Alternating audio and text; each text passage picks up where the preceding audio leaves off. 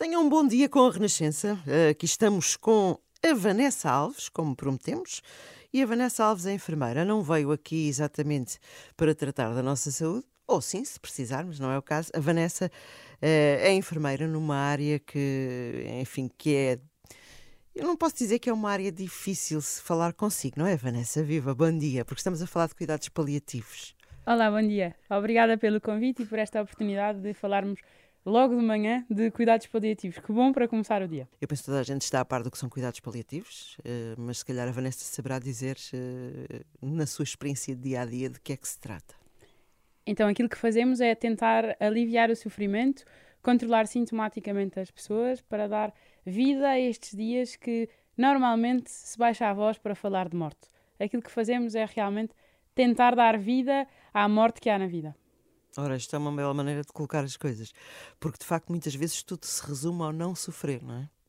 As Eu acho que não há, muito disso. não há pessoas que não querem morrer, as pessoas não querem, é, tanto quanto possível, não sofrer. As pessoas dizem sempre isto, serenamente, que, ó oh, senhora enfermeira, eu não me preocupo em morrer, o meu problema é o sofrimento que pode vir daí. E aquilo que nós tentamos fazer é realmente um, aliviar o sofrimento, tentar aliviar o sofrimento, seja ele um, de, de que nível for o sofrimento físico, o sofrimento emocional, o sofrimento existencial. Porque esse sofrimento também existe, se calhar, muito na família, não é? O sofrimento emocional. Muito na família. E os cuidados paliativos têm também este pilar, que é o apoio à família. Portanto, o controle sintomático, que é muito importante para nós. Depois, o apoio à família. Claro que o trabalho em equipa, porque não fazemos nada sozinhos. E a comunicação, que tem que ser sempre aberta, estreita, de proximidade, porque é esse realmente o nosso trabalho. A pessoa doente, a família fazem parte da nossa equipa. Estava aqui agora, enquanto falava consigo, a perguntar: e a honestidade? Também, obviamente. Muitas é porque vezes... às vezes há tendência, se calhar, a dourar um bocadinho a pílula, e eu acho que isso deve avaliar, se calhar, consoante cada quadro que se apresenta à frente.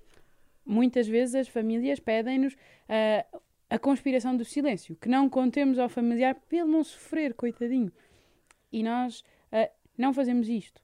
Conversamos com as pessoas dando oportunidade para perceberem realmente o que está a acontecer. Não vamos dizer a alguém que não tem capacidade de integrar a informação certo. pela doença, imagine, psíquica, mas vamos contando devagarinho aquilo que é preciso. Que fase é esta? O que é que esperamos que aconteça? O que alterações vamos ver? Nós procuramos sempre antecipar todas estas questões para preparar da melhor forma possível não só a pessoa doente, mas e também a família. A Vanessa falou aí da, da parte da, psicológica, não é? Porque a Vanessa, quando começou, uh, penso eu, começou exatamente na parte das doenças mentais. E não começou por acaso, era uma coisa que a interessava.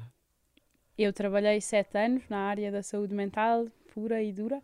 Um, logo no terceiro ano da, da faculdade, estava dividida. Tinha dois amores já na altura, que era a saúde mental e os cuidados paliativos.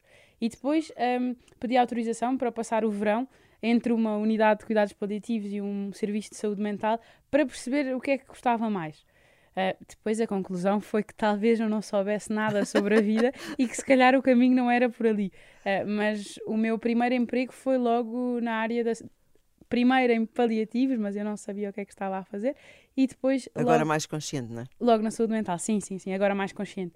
E, e sei que cada dia, cada turno é uma aprendizagem, porque eu nunca saio do trabalho sem ter aprendido alguma coisa. A Vanessa é, vem de uma família católica, teve a sua formação católica desde miúdas, catequeses, essas coisas todas uh, que acontecem na vida das pessoas que têm essa formação. Uh, pergunto se essa sua base é importante para o trabalho que faz. Claro, a espiritualidade é muito importante em cuidados paliativos. Mesmo que as pessoas não vivam nem professem uma religião, todos nós somos seres espirituais. Certo. Uh, e há que ter essa sensibilidade para respeitar a espiritualidade do outro, seja ela qual for. Vamos, se calhar, conhecer um bocadinho melhor, porque a, a Vanessa é de Alcaravela, que fica no distrito, eu estou a dizer isto com grande pompa e circunstância, porque estivemos a falar um bocadinho, que fica no, no distrito de Santarém, mas que pertence à diocese de Castelo, Porto Alegre Castelo Branco. Pronto. Mas não foi lá que nasceu. Nasci em Lisboa. Fez ao contrário um bocadinho, não é? Foi de Lisboa, normalmente se vem dos centros uh, menos urbanos para os centros urbanos, fez o processo ao contrário com a sua família, claro. Sim. Uh, os meus pais decidiram que o melhor para nós, enquanto família, e para mim, enquanto criança em crescimento, seria realmente poder morar também neste sítio mais tranquilo. Uh, e dizem que é preciso uma aldeia inteira para, para É criar uma pessoa. E eu sou a prova viva disso, em que todos os meus vizinhos uh, têm um bocadinho dentro do meu coração, porque todos eles me criaram um bocadinho. Hoje em dia está cá, em Lisboa, a trabalhar a maior parte do tempo, mas incrivelmente também trabalha na sua área de, de- enfim, no seu Castelo Branco. Não sei exatamente se é em Castelo Branco, se na zona. É numa aldeia, chama-se São Miguel da Acha. Tem só o Conselho de Idanha Nova. Eu trabalho lá no Centro Social Paroquial. Ok, o António Freire, que é o, o meu colega aqui do programa, é lá dessa zona, é de Alcafozes. Não fica muito longe. Ah, Vanessa, ah, e, e esse trabalho que faz, que implica muita entrega da sua parte, se dividir entre Lisboa e Castelo Branco e Idanha, assim, todos os dias, é um trabalho que a desgasta? É um, como é que consegue ajustar isso tudo na sua vida? Porque depois disso ainda faz outras coisas de que vamos falar, não é? A sua agenda deve ser assim um, um plano muito integrado. Eu acho que quando se faz com amor, seja aquilo que for, tudo acaba por bater certo. E eu acho que se, se houvesse um segredo, era esse. É o amor em que, com que faço as coisas. e como é que está a correr, porque esta é outra parte da sua vida agora, ah, o seu trabalho na sua diocese por causa da Jornada Mundial da Juventude. Deve ser uma azáfama. É verdade. Eu sou responsável pela, pela equipa de comunicação, portanto, isso faz com que eu tenha, tenha que estar em muitos sítios ao mesmo tempo, É como foi a peregrinação dos símbolos, Uhum. em que hum, eu dividi-me eh, dificilmente entre os dois, os dois lados, porque eu estava a trabalhar ao mesmo tempo aqui em Lisboa e então eh, tinha que estar nos dois sítios ao mesmo tempo. Foi, foram cinco semanas muito, muito intensas, ah, mas conseguimos, porque há uma equipa, não é? Porque há um código que vai também permitindo to- todas estas deslocações e todas estas coisas. E esse código como é que está neste momento a, a funcionar? Se os jovens da região muito entusiasmados, calculo, não é? Vamos devagarinho. A- a Diocese tem cinco arciprestados e nós caminhamos ahm, nuns mais depressa, noutros mais devagar, com mais entusiasmo, com menos entusiasmo, com mais pessoas, com menos pessoas. Aquilo que vamos vendo é que há uma aceitação geral por parte de as- todos os diocesanos. Ah, e é bonito quando nós chegamos a uma paróquia, dizemos ao que vamos e em muitos sítios não, não me conhecem pelo nome. Mas pela menina da camisola vermelha, que é a camisola da JMJ que eu uso com, com muito orgulho. Olha, E então já me conhecem só por isto. Ah, e ficam muito contentes e abrem logo a as portas das casas e, e nós, nós, quando, quando vamos falando hum, há esta possibilidade dos dias nas dioceses, vai acontecer desta data àquela data, porque não na sua casa? E então nós podemos conversar com as pessoas, olhos nos olhos, e dizer, para mim a experiência foi desta forma, gostava muito que aqui, na vossa casa, a JMJ também pudesse acontecer, porque a JMJ é para todos. claro que sim.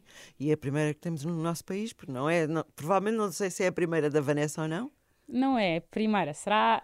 Bem, é confuso. Mas a primeira foi Madrid, Madrid 2011. Depois eu fiz o trabalho de preparação enquanto voluntária para o Brasil, mas a vida de adulta passou-me uma grande rasteira.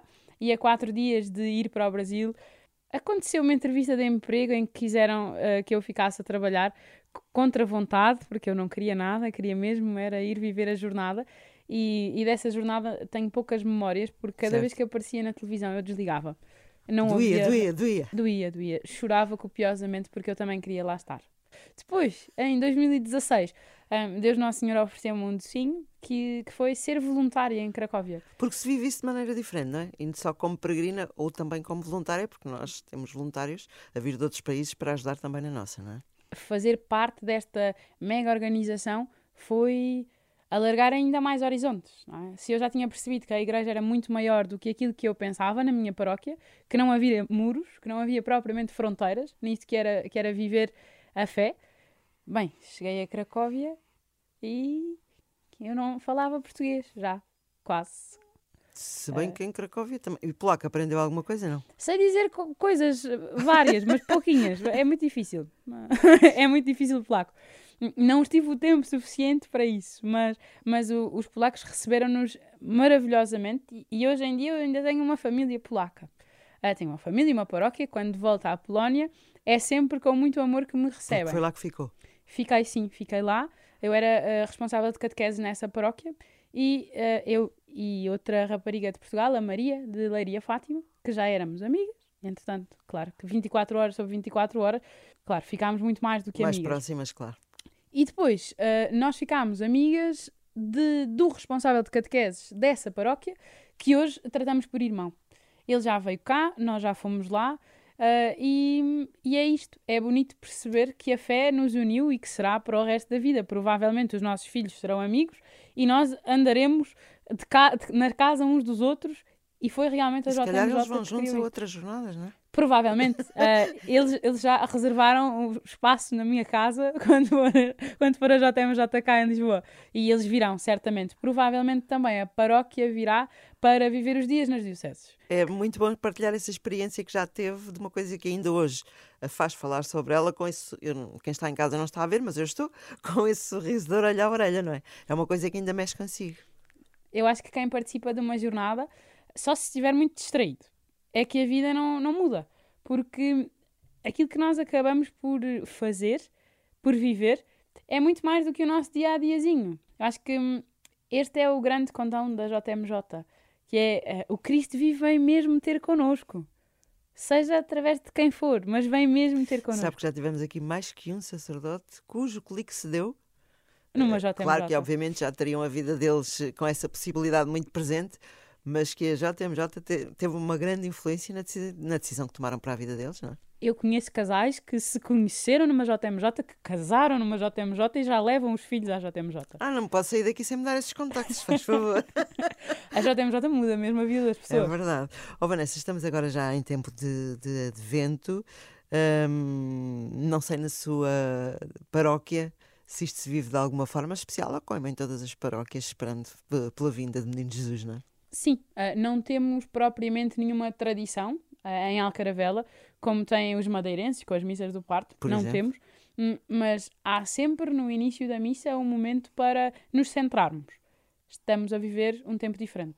E este tempo de espera, esperança que me é tão cara também pelos cuidados paliativos e pela saúde mental, é um tempo muito bonito. Na sua atividade do dia a dia, uma vez que se trabalha uh, com situações que são complicadas de gerir, Consegue sair dali às vezes, falou de esperança ainda há pouco, consegue sair dali às vezes com a sua esperança redobrada? Sem dúvida nenhuma. Há momentos muito bonitos deste trabalho que vamos fazendo, como a pessoa que tem esperança de poder beber uma Coca-Cola. E nós às vezes complicamos tanto a vida, não é? Uhum. E uma Coca-Cola é uma coisa que se vende na máquina, chega-se, carrega-se num botão e há. E a alegria de alguém por um abraço, por mais uma conversa com o senhor enfermeiro que esteve presente naquele momento tão difícil, uh, por mais um sorriso que se trocou, por mais uma máscara que se tirou para se ver a cara do enfermeiro favorito. Porque agora isso também é, tem essa barreira que é física, não é? Que são as máscaras. Os sorrisos e as expressões também se, se atenuaram um bocadinho. Sim, eu felizmente continuo a sorrir como antes e, e, é uma vantagem, porque mesmo através da máscara. Sorrir uh, com os olhos. aprendemos, quase tivemos aulas para sorrir com os olhos, que foi tão difícil durante a pandemia mais acesa, e, e nós fomos sempre tendo essa preocupação e da proximidade. E realmente eu vejo a esperança quase corporeamente, porque todos os dias eu não chego a casa nunca uh, sem ter visto a esperança a passar por mim no meu serviço. Olha, eu acho que é uma excelente maneira de alguém que trabalha todos os dias uh, com cuidados paliativos terminar esta conversa, porque a partir daqui já não sei mais o que lhe pergunto. Já estou assim com o nó na garganta. Vanessa, muito obrigada. Uh, neste tempo de Natal, posso desejar-lhe já um Santo Natal, não é? Que já não falta assim tanto como isso. E vá dando notícias da sua paróquia, Alcaravela, e da preparação da Jornada Mundial da Juventude na, na Diocese Porto Alegre Castelo Branco. Muito obrigada, Bom foi domingo. um gosto.